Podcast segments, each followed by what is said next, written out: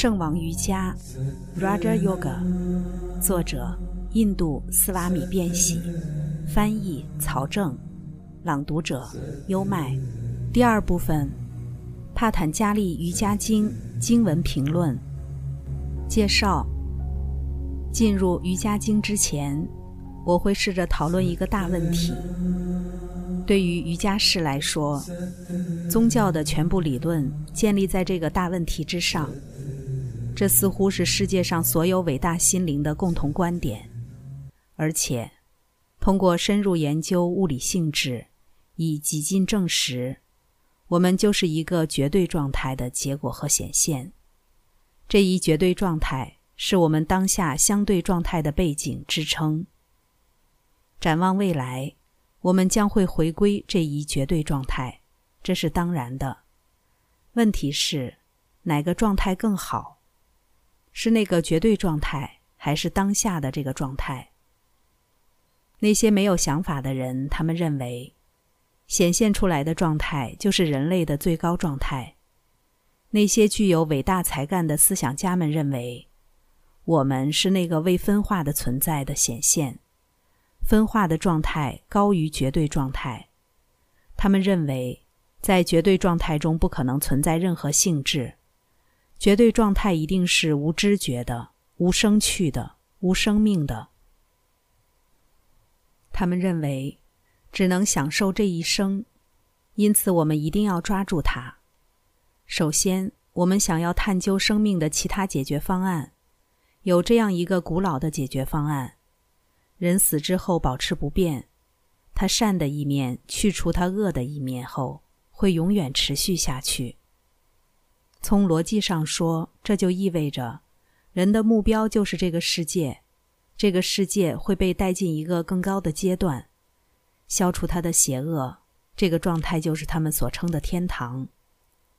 表面上看，这个理论是荒谬的、幼稚的，因为它是不可能的，不可能存在没有恶的善，也不可能存在没有善的恶，生活在全是善、没有恶的世界里。就是梵文逻辑学家们所谓的空中楼阁。在现代，有好几个学派提出了另一种理论。他们认为，人的命运就是一直在持续进步，一直向着目标奋斗，但是从来没有达到目标。这种说法虽然看起来非常不错，但也是荒谬的，因为没有任何诸如直线运动这样的事。每一个运动都是循环运动。如果你拿起一块石头，把它抛进空中，然后你活得够久，如果那块石头没有碰到任何障碍，到最后就会正好落到你的手上。一条直线无限延长，最后一定结束在一个圆圈中。因此，人的命运永远向前进步，并且永不止步的观念是荒谬的。虽然与主题无关，但我可以评论一下。这个观念解释了你一定不能讨厌而一定要热爱的伦理学。因为，就如现代电力理论这一例子，电离开发电机，完成循环，又回到发电机。爱和恨也是如此，他们必定要回归他们的源头。因此，不要憎恶任何人。因为长远来看，出自你的仇恨会再回到你这里。如果你爱，那爱将会回到你这里，这样完成循环，这是一定可以的。每一个出自于一个人心里的仇恨，最后都会全部回到他这里，没有什么可以阻止他的回归。同样的，爱的每一次跳动也都会回到他这里。我们发现，根据实践的和其他的基础，永恒发展论站不住脚，因为毁灭是世俗中一切事物的目标。我们所有的努力、期望、恐惧和欢乐，它们将会引发什么？我们最后都会死去。没有什么比这一点更肯定的了。那么，这种直线的运动、无限的发展在哪里？这一直线只能伸向远方，并回到它的出发点。看看太阳、月亮和星星如何从星云中产生，之后它们又是如何分解回到星云中去的。每个地方都发生着同样的事：植物从土壤中吸收物质，分解之后又归进土壤中。世界上的每一种有形之物都出于周围的原子，并且回归这些原子。同样的规则在不同的地方发挥的作用不一样，这是不可能的。规则是统一的，没有什么比此更确定的了。如果这是三德的规律，那它也适用于思想，思想也会分解，并回归它的源头。无论我们愿意与否，我们都将回到我们的源头，即我们所称的绝对者。我们全都来自绝对者。我们也一定会全都回到绝对者。用你喜欢的任何名字来称呼那个源头，诸如上帝、绝对或自然本性，事实都是一样的。这宇宙从它而出，在它中活，再回归于它。这是一个确定的事实。自然也依照相同的方式运作。在一个球体内运作的，也在成千上万的球体内运作。你随着行星所看到的，同样你也随着大地看到，也随着人类看到，也随着所有一切看到。巨浪是很多小波浪非凡的合成，它是数以百万计的小波浪。整个世界的生命是数以百万计的小生命的合成。而整个世界的死亡也是这些小小的存在的死亡的合成。现在的问题是：是要回归上帝那一较高的状态，还是不要？瑜伽派的哲学家们果断的回答说：“是的。”他们说：“人的当下状态是一种退化，全世界没有一种宗教说人是一种进步。这种观念在于。”开始时，它是完美的、纯粹的，然后人退化了，一直到不能再进一步退化为止。当他再次上升到要完成这一循环的时候，一个时代就会到来。我们一定要描述这一循环。无论人去多低的地方，最终他一定会弯曲向上，回到最初的源头。这个源头就是绝对者。最初，它源于上帝；中间，它成了人；最后，它又回到了上帝那里。这是二元论的方法。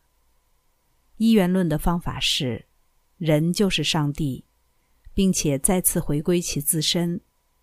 如果我们当下的状态是那个较高的状态，那么为什么会有如此多的恐怖和痛苦？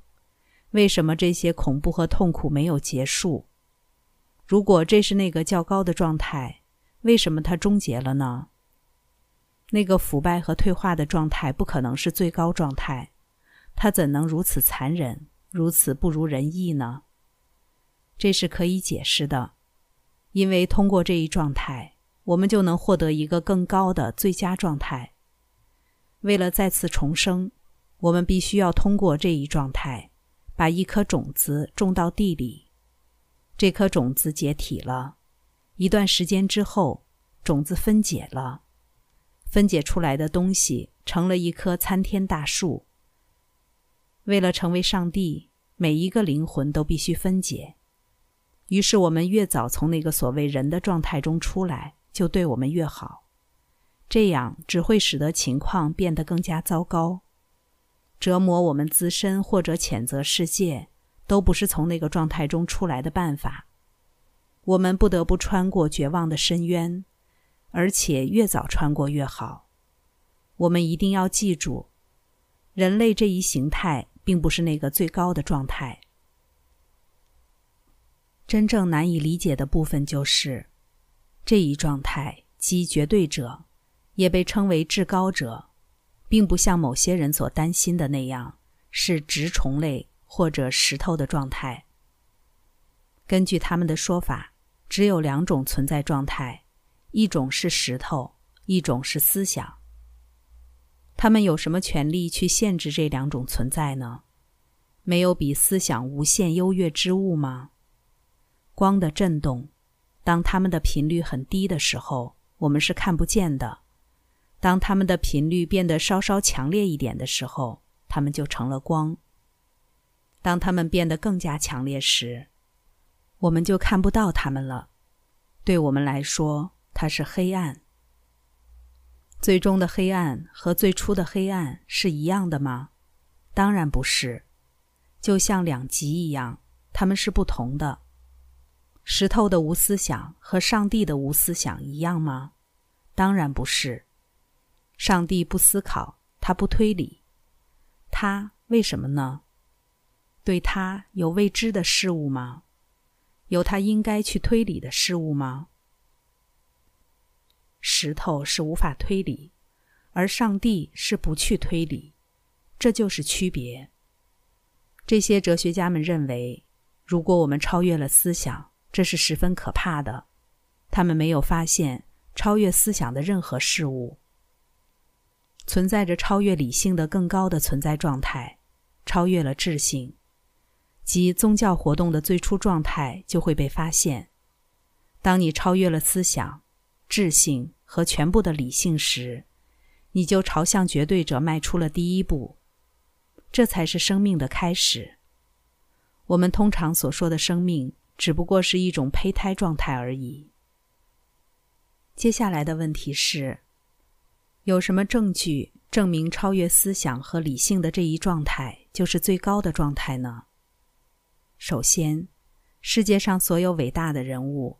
比那些只会嘴上说说的人伟大的多的人物，那些推动了世界的人物，那些丝毫没有思考过自私想法的人物，他们宣称，生命只不过是通往无限及彼岸之道上的一个小阶段。第二，他们不止如此说，他们还向世人显示这一道路，解释他们所用的方式。所有人都能追随他们的脚步。第三，没有任何其他方法，没有任何其他的解释，理所当然，没有任何更高的状态了。为什么我们要一直经历这一循环？什么原因可以解释这个世界？如果我们不能更进一步，如果我们不必要求更多，那么，对于我们的知识来说，这个感性的世界就是限制，这就是所谓的不可知论。但是有什么理由去相信感官的证词呢？我可以称那个人是真正的不可知论者。他站在街上一动不动，他死了。如果理性就是全部，那么它就使得我们无法站在虚无主义这一边。如果一个人除了金钱、名声和名誉之外，其他的一切都是不可知的，那他只是一个骗子。康德已经无可置疑地证明了我们无法穿越那堵巨大的理性之墙。但是这是一个最初的理念，所有印度人都秉持这一理念，他们勇于追求，他们成功地发现了比理性更高的东西，在那个更高之地。只有关于当下的解释等着被发现，这就是研究引领我们超越这个世界的事物的价值。您是我们的父亲，您将带领我们到达那无知之海洋的彼岸。这就是宗教的科学，没有任何别的什么了。